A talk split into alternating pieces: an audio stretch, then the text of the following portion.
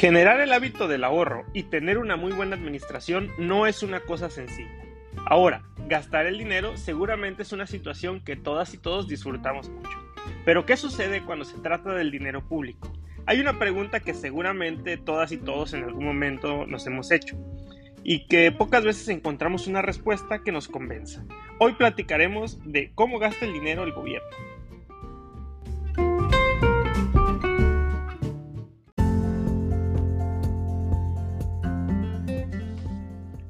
Hola de nueva cuenta a todas y a todos. Es un gusto volvernos a reencontrar en un nuevo episodio más de Un Late Jurídico con Tonatiuh Arroyo. Eh, este, en esta ocasión eh, vamos a tratar de buscar una respuesta a ese gran cuestionamiento que luego nos encontramos. Eh, ¿Cómo gasta el dinero el gobierno? ya escuchábamos que pues, es a veces un tanto complicado el generar un hábito del ahorro, este, generar una buena administración en nuestros ingresos. Pero luego hay una situación eh, que complica todo, el cómo gastamos esos ingresos que nosotros tenemos. Y luego se complica más cuando esos ingresos pues forman parte de la hacienda pública eh, federal, estatal o municipal. Eh, de ahí la importancia pues que nosotros conozcamos cómo es que el Estado, cómo es que el gobierno eh, gasta ese recurso que recauda. Eh, ya sabemos nosotros que pues como parte de esta sociedad pues tenemos la obligación de contribuir a sostener el gasto del Estado, del gobierno, de las instituciones, a través del pago de contribuciones, a través del pago de impuestos.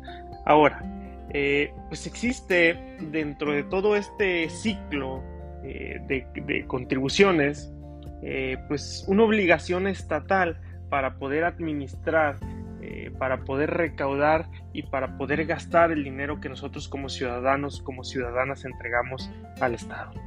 Eh, sabemos también, y ya lo hemos platicado, que pues todo este recurso que se recauda respecto al pago de impuestos, de contribuciones, pues debe utilizarse para satisfacer necesidades colectivas, como por ejemplo el brindar servicios públicos.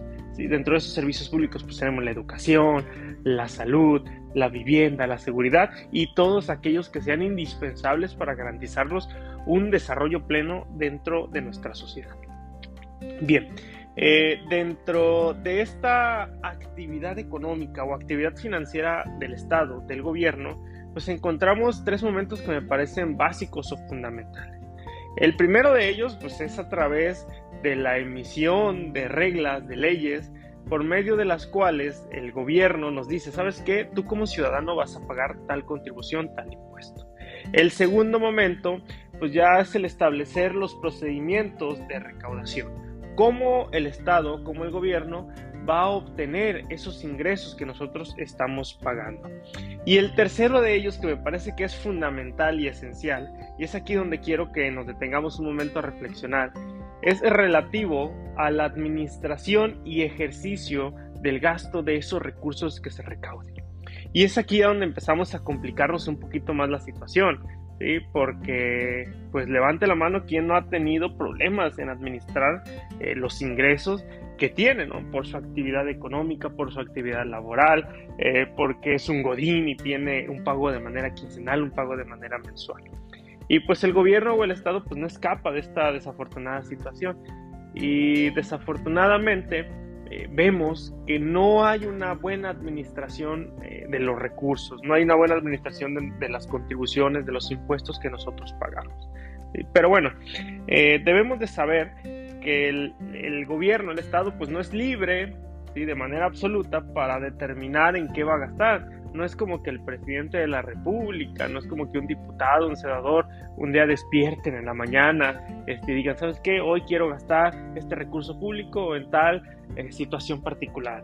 O hoy quiero comprar esto porque yo creo que es necesario para sostener el funcionamiento de una institución. No, existen reglas jurídicas, existen leyes que se encargan de regular eh, lo que se conoce como gasto público. Eh, una, un ordenamiento que me parece o es fundamental dentro de todo este esquema este presupuestal pues es el presupuesto de egresos. El presupuesto de egresos eh, es un ordenamiento jurídico en el cual se establece de manera clara, de manera precisa, en qué y cómo se va a gastar el recurso obtenido por parte del gobierno eh, del pago de las contribuciones que nosotros como ciudadanos realizamos. Este presupuesto de egresos seguramente ya todos lo, conocemos, por lo menos lo hemos escuchado hablar en las noticias, ¿no? Luego por ahí este, a finales de cada año, pues se escucha que el, presidente de la República ya presentó el paquete económico y dentro de ese paquete económico viene el presupuesto de egresos, ¿no? Y luego los diputados se, abocan a su estudio o a su análisis. Luego en, en, los estados, en las entidades federativas, pues también encontramos ese tipo de paquetes económicos estatales y los presupuestos de egresos estatales. Eh, es importante también referir que en el caso de los municipios, pues también tienen sus propios presupuestos de egresos municipales.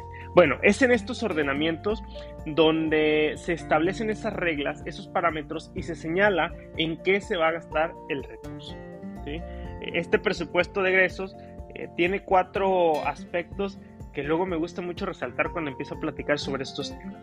El primero, pues, es un aspecto económico. Definitivamente este, es un ordenamiento en el que se distribuye dinero, dinero público, y por lo tanto, pues, no, no se encuentra aislado de, este, de este elemento financiero. Y que luego sería interesante por ahí platicar este, de un tema que me parece, eh, bueno, vaya, interesante eh, respecto a si los derechos tienen un precio, tienen un costo.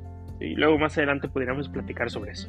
Otro de los aspectos de este presupuesto de egresos es que se contiene un elemento político.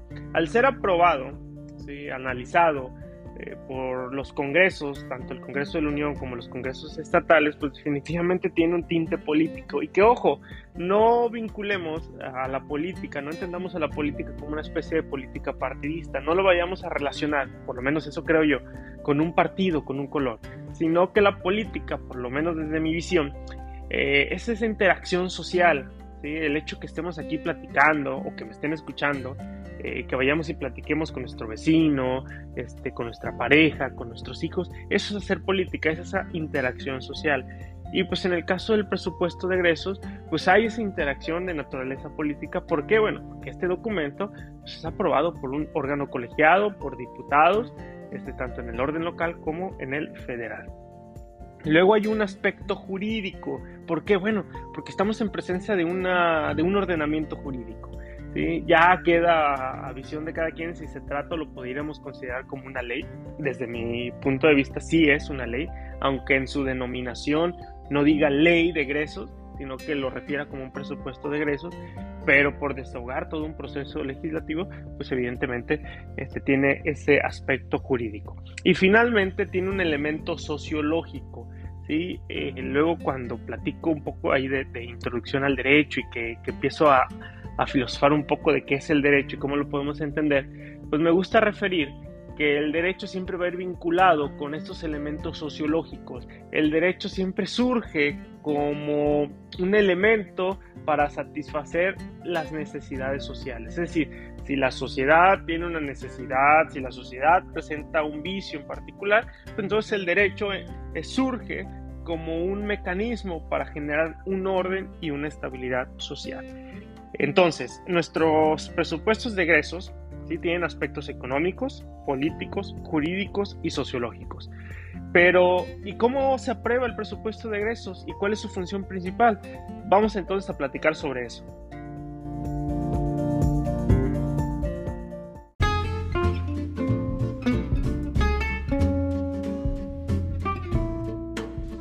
En este podcast tenemos la mejor combinación. Esto es un late jurídico con Tonatiu Arroyo.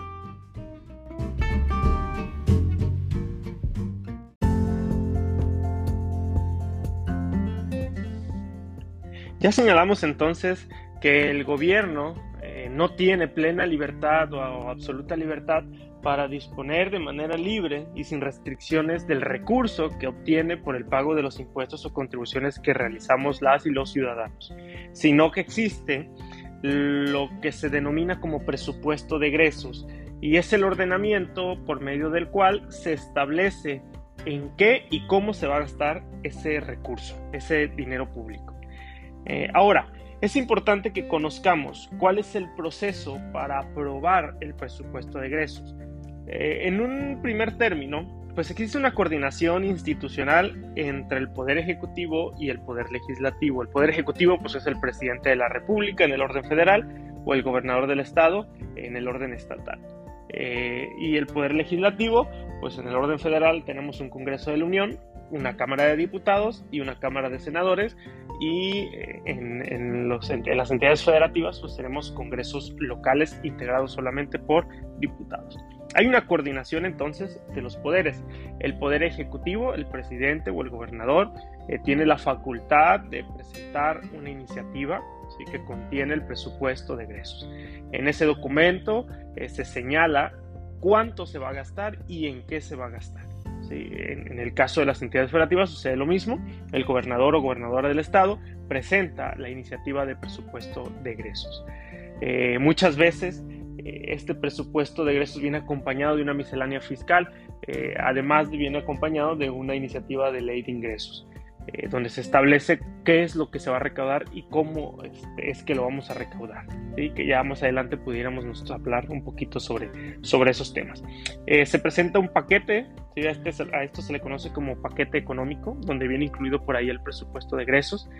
Eh, hay una coordinación institucional, el Ejecutivo lo presenta y le corresponde analizarlo y aprobarlo al Poder Legislativo, es decir, al Congreso de la Unión a través de la Cámara de Diputados Federal o bien a los congresos estatales en el orden de las entidades federativas. El Poder Legislativo analiza objetiva y racionalmente la propuesta presentada por el Ejecutivo y de considerar lo necesario puede hacer modificaciones. Eh, si hace modificaciones o considera que está completo y de manera muy correcta lo que presenta el presidente o el gobernador en su caso, eh, pues entonces procede a aprobarse. Hay que deshogar evidentemente todo un proceso legislativo desde su análisis, su discusión, su dictaminación y su aprobación para su final este, publicación en el órgano de gobierno correspondiente para que entre en vigor. Eh, y hablando de la entrada en vigencia, pues este documento, este presupuesto de egresos, eh, lo rige un principio de anualidad. ¿Qué quiere decir este principio de anualidad? Bueno, que este presupuesto solamente va a tener vigencia durante un año ¿sí? de calendario completo, durante un ejercicio fiscal. Eh, es decir, para el caso del año 2022, pues el presupuesto de egresos va a ser vigente desde el 1 de enero hasta el 31 de diciembre de ese año. Y ya el siguiente año pues va a estar en vigencia o en vigor otro presupuesto de egresos completamente distinto. Por eso es que luego en las noticias vemos que llega el fin de año y están analizando el presupuesto de egresos y empiezan a salir noticias al respecto, ¿no? ¿Por qué? Porque año con año se tiene que aprobar este presupuesto de egresos. Muy bien, ¿qué es lo que contiene? Bueno, pues contiene disposiciones en las que se señala de manera precisa cuánto y cómo se va a gastar durante el año. Es decir, aquí en este documento el gobierno nos va a decir, oye, yo durante el ejercicio fiscal o el año 2022 voy a gastar 100 millones de pesos y los voy a gastar así. Y empieza a hacer un listado de cómo va a gastar esos 100 millones de pesos. Es importante resaltar que estos 100 millones de pesos pues tienen que encontrar una congruencia o deben estar vinculados con lo que estima recaudar durante el ejercicio fiscal. Eh, pero bueno, ese es tema para otra, otra, otra charla. Eh, entonces, si nosotros quisiéramos conocer cuánto se va a gastar en temas de salud, pues entonces pudiéramos ir al presupuesto de egresos e identificar el rubro de salud y ver cuánto se va a gastar. Si queremos saber cuánto se va a gastar en educación, pues hay que ir al presupuesto de egresos y ahí vamos a identificar cuánto se va a gastar en salud. Eh, y es en este documento en el que nosotros como ciudadanos podemos generar una especie de cultura en, materia de finanzas públicas. Porque nosotros sabemos, y luego la crítica es muy constante, de que el gobierno pues se gasta el dinero que recauda por, el pago de, de nuestros impuestos. Pero luego no sabemos cómo o dónde identificar cómo está gastando ese dinero y si realmente lo está gastando de la manera más correcta. ¿sí? ¿Por qué? Bueno, porque en el presupuesto eh, se va a priorizar el gasto. ¿Sí? Es como una cobija, pues la cobija no alcanza para todos, ¿no? Si yo la jalo y me quiero tapar, pues a lo mejor voy a destapar eh, a otro rubro. Es decir, si en la actualidad hay una contingencia sanitaria que sabemos que es mundial, pues a lo mejor hay que, hay que gastar más en salud, ¿no? Porque es necesario. pero a lo mejor para el siguiente año fiscal pues ya vamos a superar la contingencia, eso esperamos, eh, y vamos a tener que invertir más en educación, en seguridad, eh, en servicios públicos. Vamos identificando esas necesidades sociales para poder canalizar recursos, dinero público para ese gasto.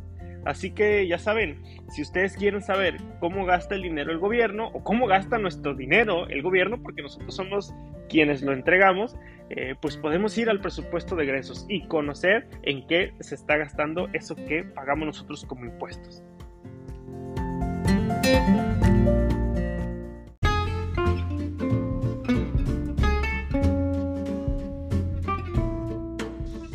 Esto fue un late jurídico con Tonatía Arroyo, el lugar donde tenemos la mejor combinación.